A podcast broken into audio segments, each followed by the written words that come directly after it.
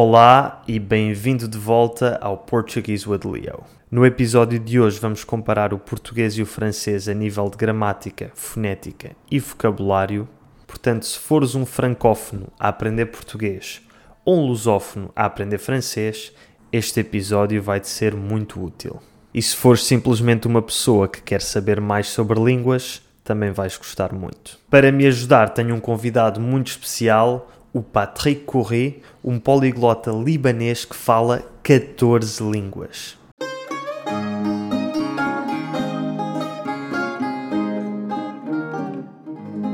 Bem-vindo, Patrick. Muito obrigado, Leo, pelo teu convite.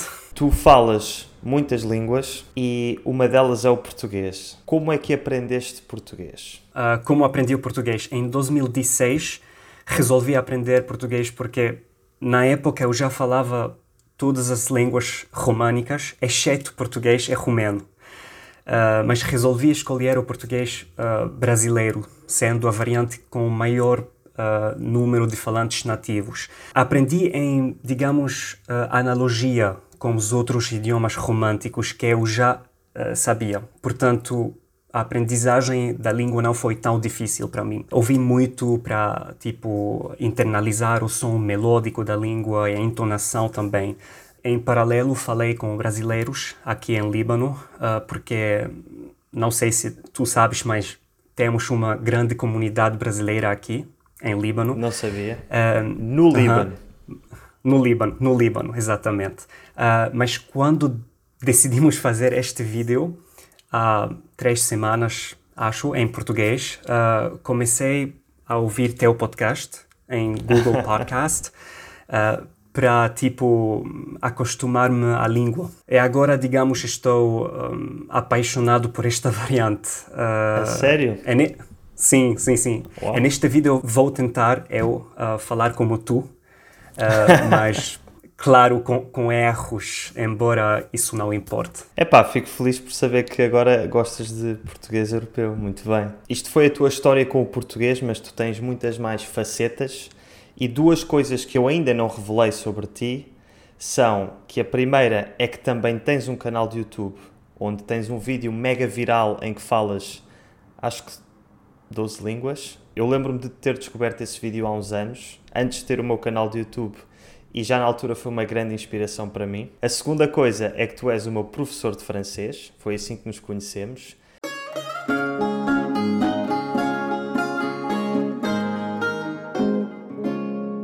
Então vamos começar com a gramática e a primeira coisa de que vamos falar é a formação do plural. Em português o plural é relativamente simples, adicionamos um S no final das palavras e há algumas situações em que adicionamos um ES, quando as palavras acabam em consoantes. Na consoante L, transformamos esse L em IS. Papel, papéis. Anel, anéis.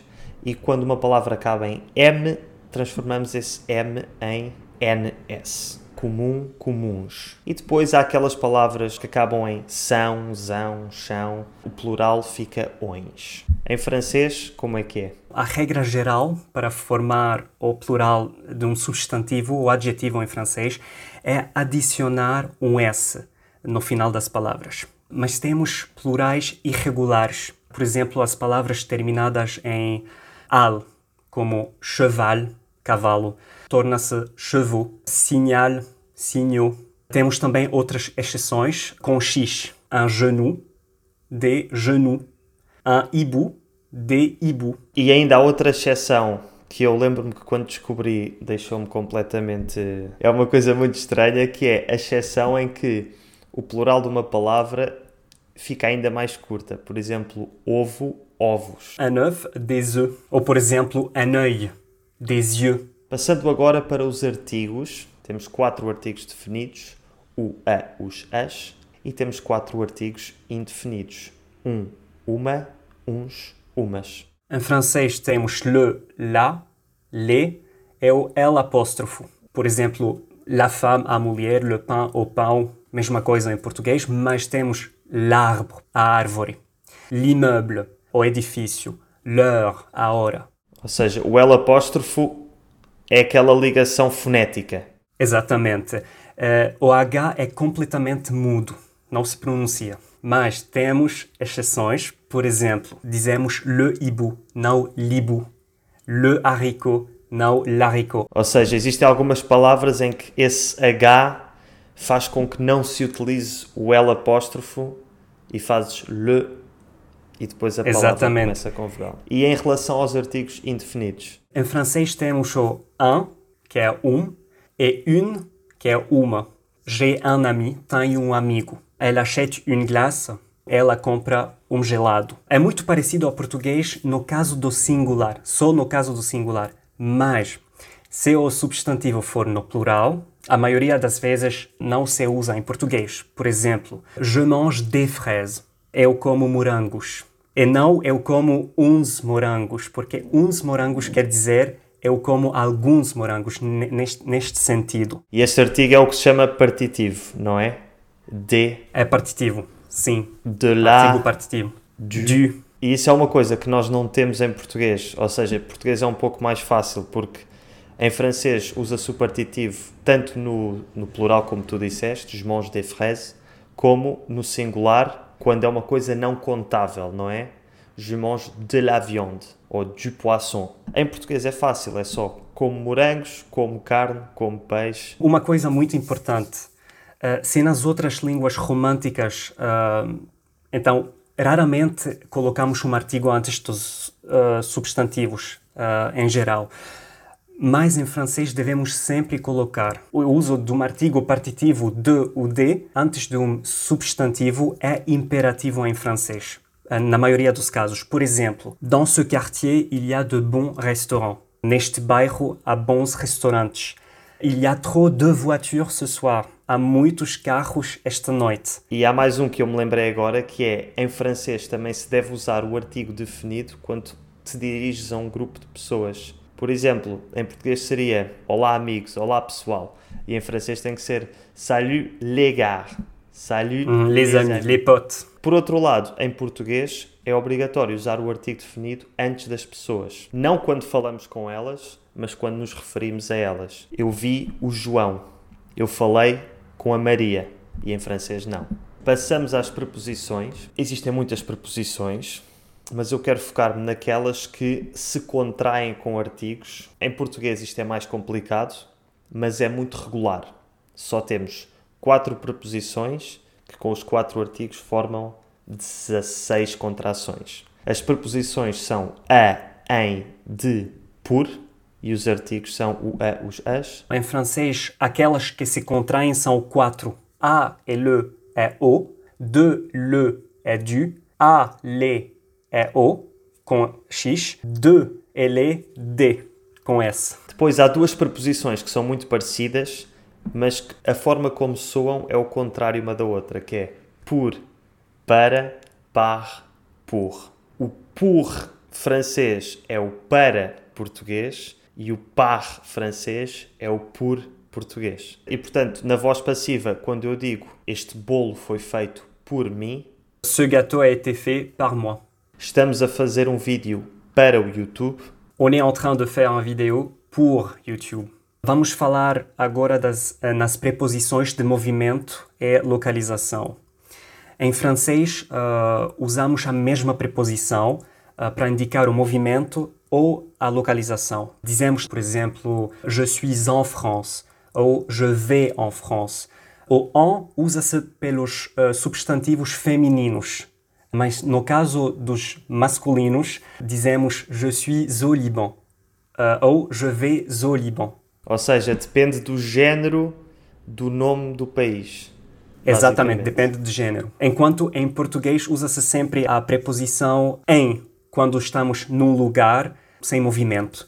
E as preposições a para se houver movimento, independentemente do lugar, quer seja uma cidade ou um país, não muda. Por exemplo, estou em França.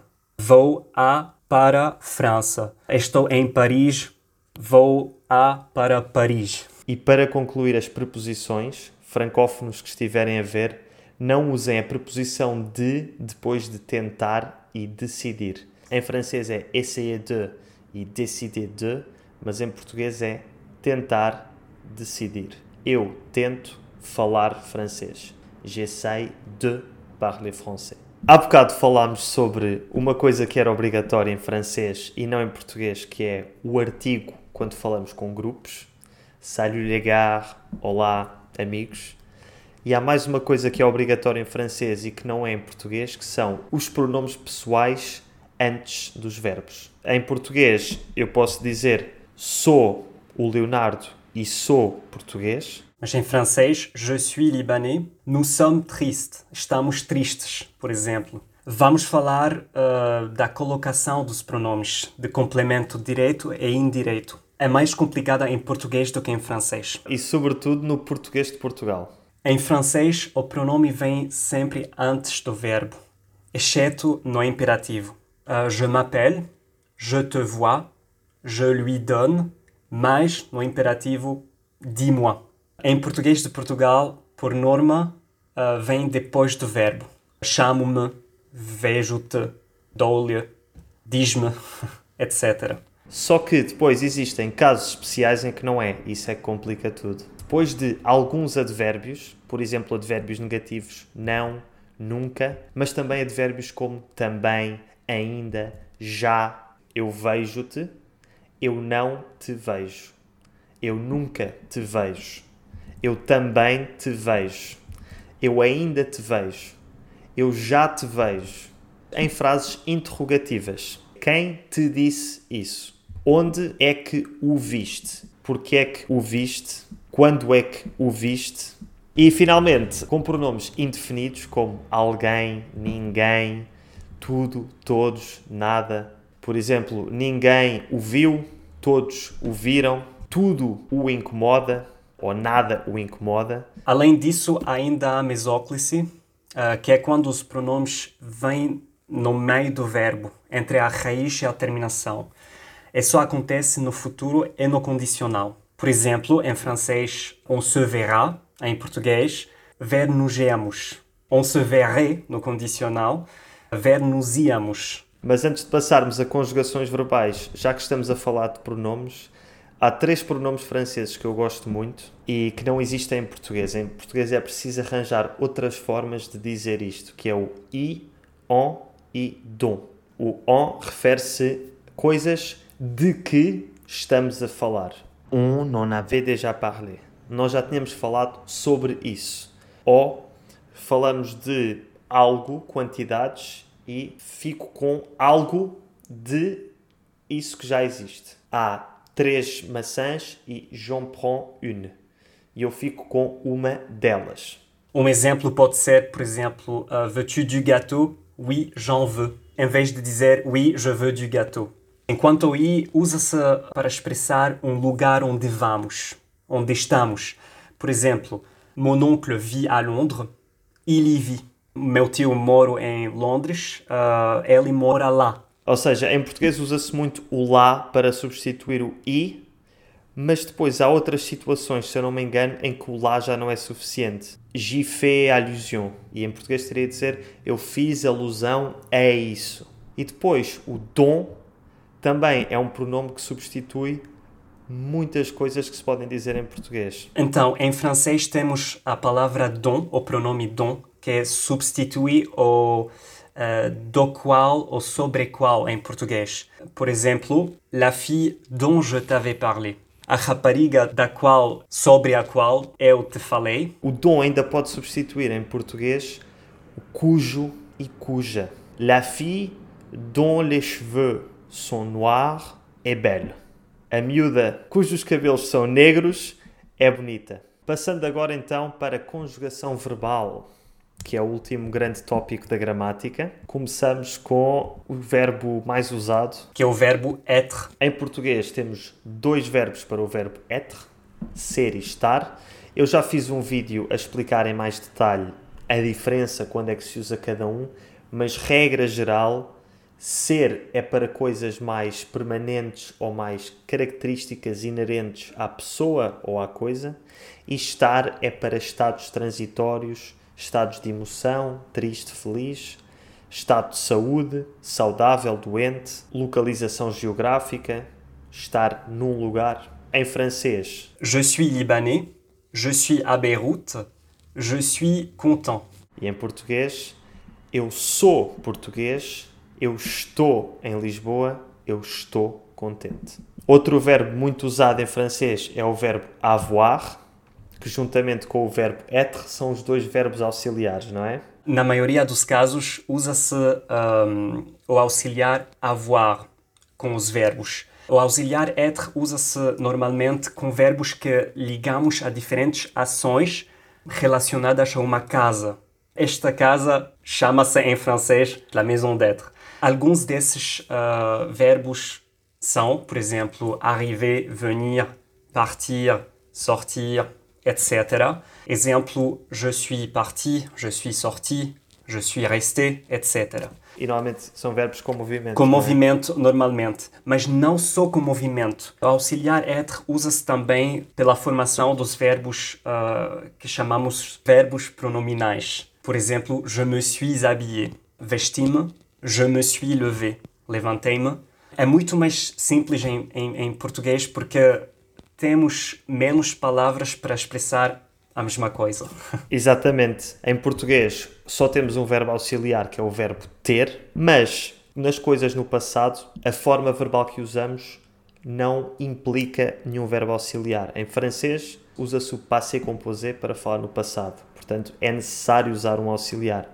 Em português usa-se o que seria o passé simple francês, mas que nós chamamos pretérito perfeito. Je suis descendu, je suis monté, eu desci, eu subi, je me suis lavé les mains, eu lavei as mãos. Em português, também temos uma versão com o auxiliar, eu tenho subido, eu tenho descido, mas não tem o mesmo significado, e isto é muito importante porque é um erro muito comum que eu vejo, que é pessoas que querem dizer, por exemplo, j'ai vu la vidéo e dizem eu tenho visto o vídeo. Está errado. Em português, o ter visto, ter feito, usa-se para ações que têm acontecido de forma recorrente nos últimos tempos. Ultimamente, eu tenho estudado português. Dans les derniers temps, j'ai étudié le français. Uma coisa que temos em comum é que ambas as línguas evitam usar o gerúndio. Aquilo que em inglês, por exemplo, seria I'm eating.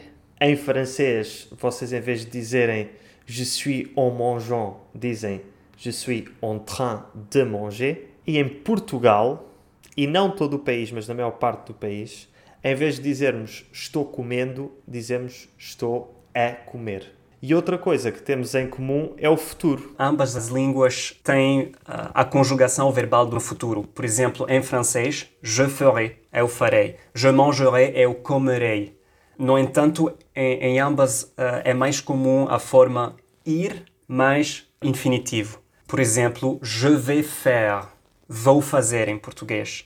A única diferença é com o verbo ir em português, porque não dizemos eu vou ir, dizemos eu vou, para dizer je vais aller em francês. Finalmente, para concluir a gramática, tem que se falar sobre o conjuntivo.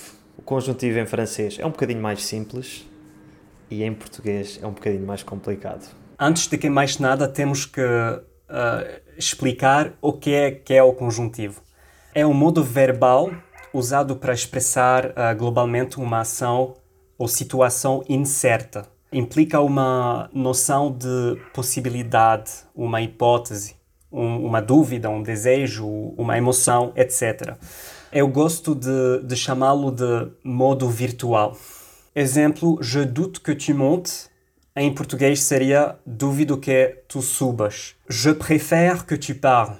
Prefiro que tu fales. Em francês vocês têm esse conjuntivo. Normalmente é introduzido pelo que. Je veux que tu me dises, eu quero que tu me digas. E as utilizações desse conjuntivo e a lógica desse conjuntivo são basicamente a mesma coisa em português e em francês. O problema é quando começamos a entrar noutros conjuntivos, nomeadamente quando usamos o se e o quando. Por exemplo, as frases que seguem a fórmula se isto, então aquilo. Começando no passado, vamos do passado para o futuro se eu te tivesse visto, ter-te-ia dito olá. Si je t'avais vu, je t'aurais dit bonjour. No presente, se eu te visse, dir-te-ia olá. Si je te voyais, je te dirais bonjour. E depois no futuro, se eu te vir, dir-te-ei ou digo-te olá. Si je te verrais,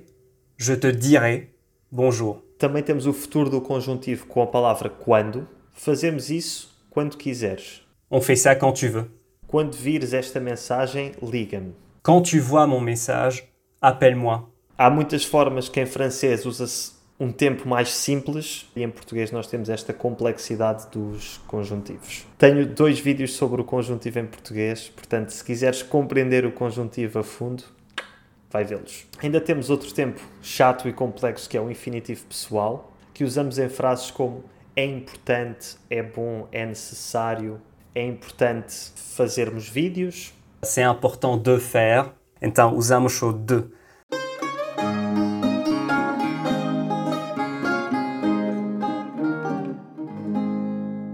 Passando agora para o nosso tópico preferido, não é, Patrick?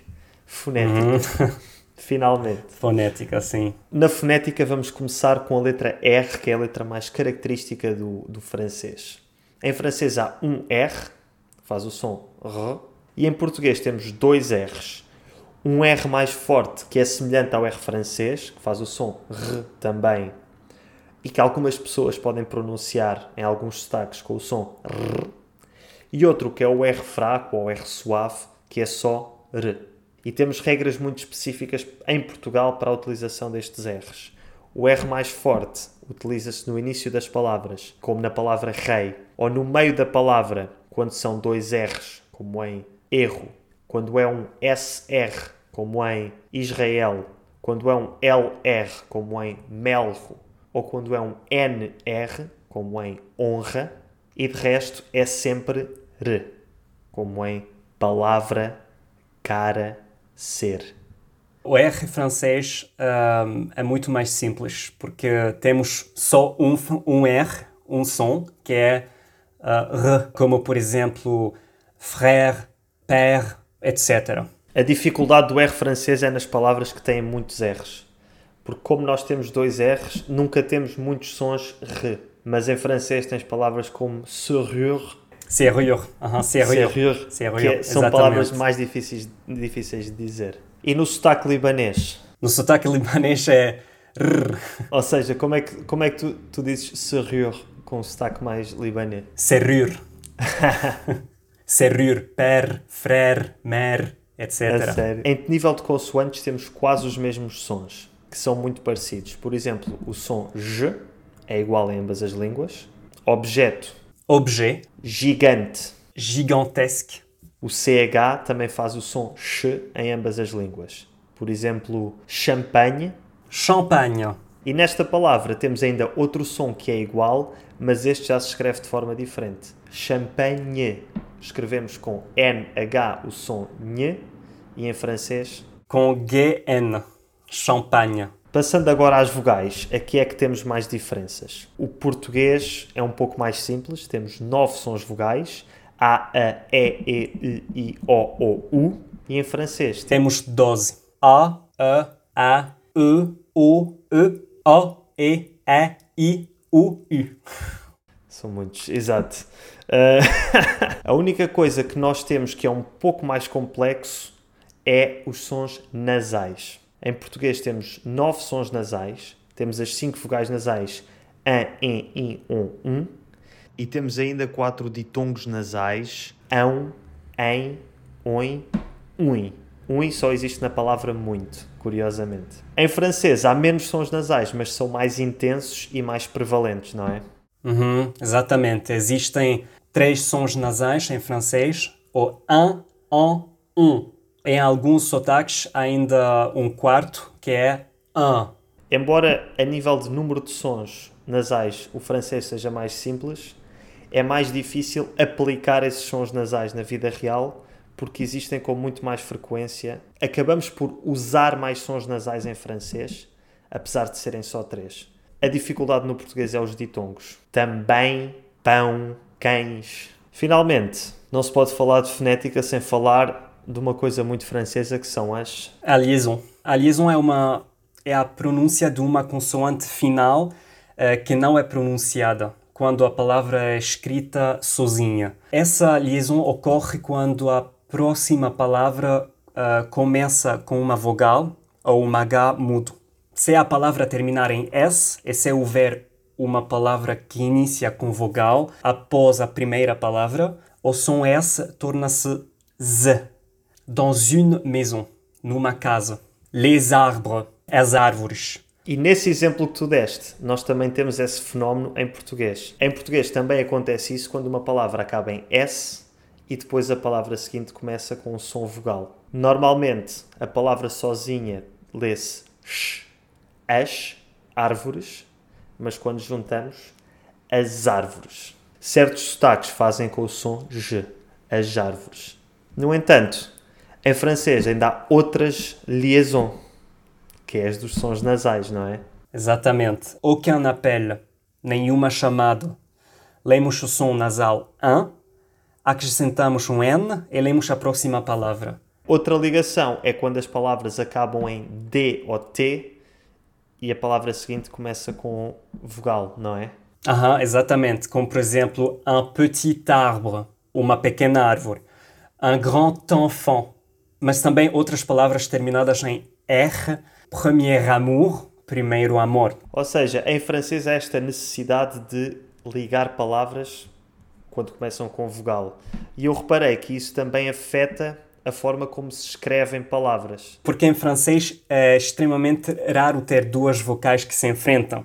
Vamos dar um, uns exemplos. Uh, ma ami, a minha amiga, torna-se mon ami, meu amiga, literalmente. Aqui, neste caso, usamos o pronome masculino em vez uh, do feminino. Um outro exemplo poderia ser, por exemplo, nouvel épisode, novo episódio, em vez de dizer nouveau épisode que não é correto. O português não tem nada disso. Existe uma pequena liaison, uma pequena ligação quando temos palavras que acabam em A e palavras que começam em A. Por exemplo, a amiga fica a amiga. Uma praia aberta é uma praia aberta, fica um só A aberto.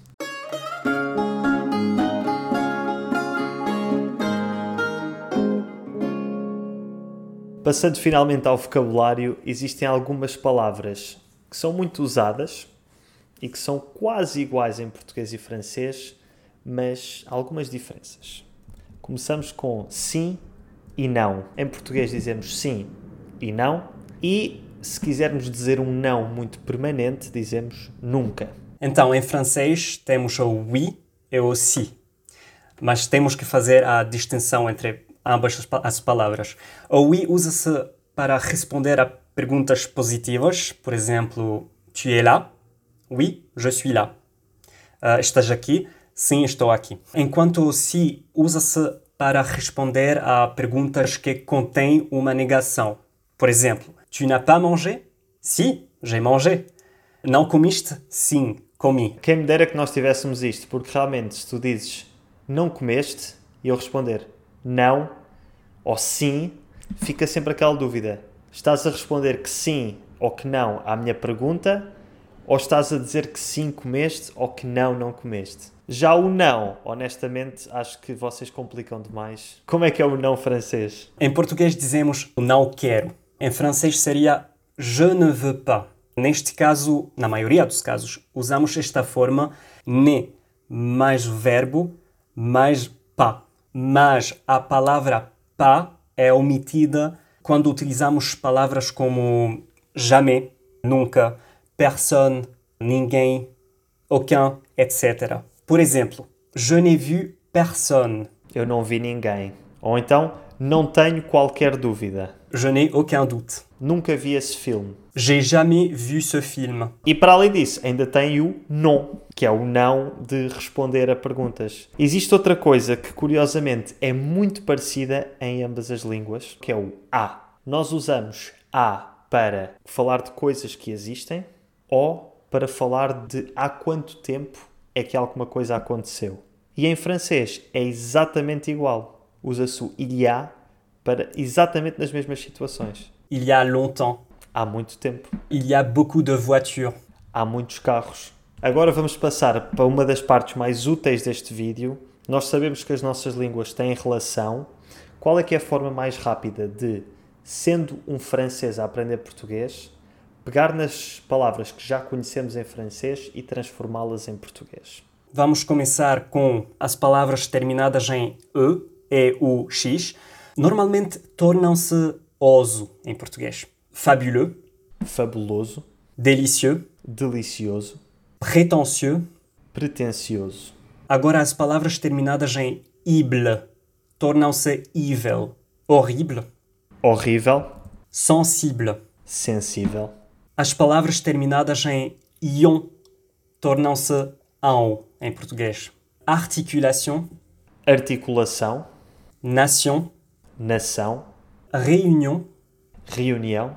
Em francês conservam-se certos sons do latim original, por exemplo, as palavras action, direction, réception, que em português não existem. Dizemos ação, direção, recepção. Mas uma dica é, normalmente, se em francês existe essas duas consoantes, ks, ps, então em português a vogal é aberta. Nation tem um T, então em português é nação, vogal fechada. Action tem o CT, então em português é ação, vogal aberta. É assim que distinguimos recessão de recessão, por exemplo. Agora as palavras terminadas em IT tornam-se idade, habilité, Habilidade, identité, identidade, mais acidité. acidez, Temos também as palavras terminadas em R, A-I-R-E, que tornam-se ário, o vocabulaire, vocabulário, propriétaire, proprietário, mais partenaire, parceiro. E depois ainda há mais uma que é muitas palavras francesas têm um acento circunflexo que indica a origem latina que continha um S. E em muitas situações a palavra portuguesa correspondente é igual, mas com SS. Hospital, hospital. même, mesmo, E finalmente, para acabar o vídeo, vamos falar sobre falsos amigos.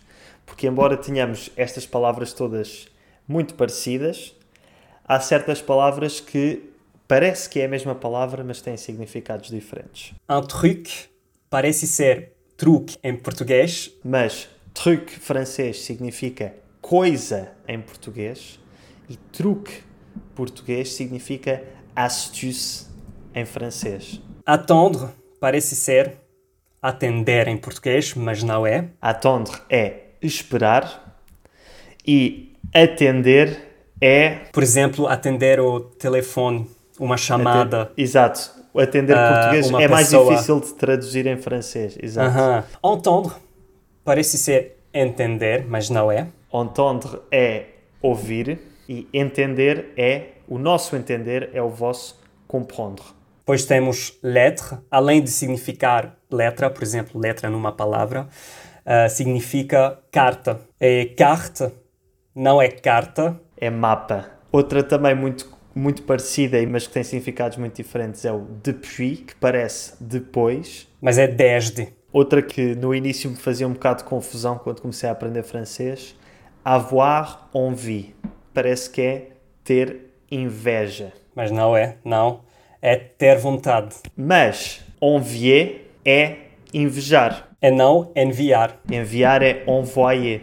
Temos uma palavra muito engraçada, constipação. Eu gosto muito dessa palavra, ah, de- de- desse falso amigo. É const- Não é constipação, constipação. Pois, o ou que é seja- que é constipação? Em Portugal, uma constipação é uma inocente constipação. Apanhaste frio, tens o nariz tapado e tens um bocadinho de tosse. Avoir un rhume. E isso é a constipação portuguesa. Mas a constipação é outra coisa. É obstipação. Exatamente. Que é quando o intestino não, não tem o seu movimento, não tem a sua motilidade normal. E nós até temos uma expressão para isso, que é prisão de ventre. E com esta concluímos. Muito obrigado, Patrick.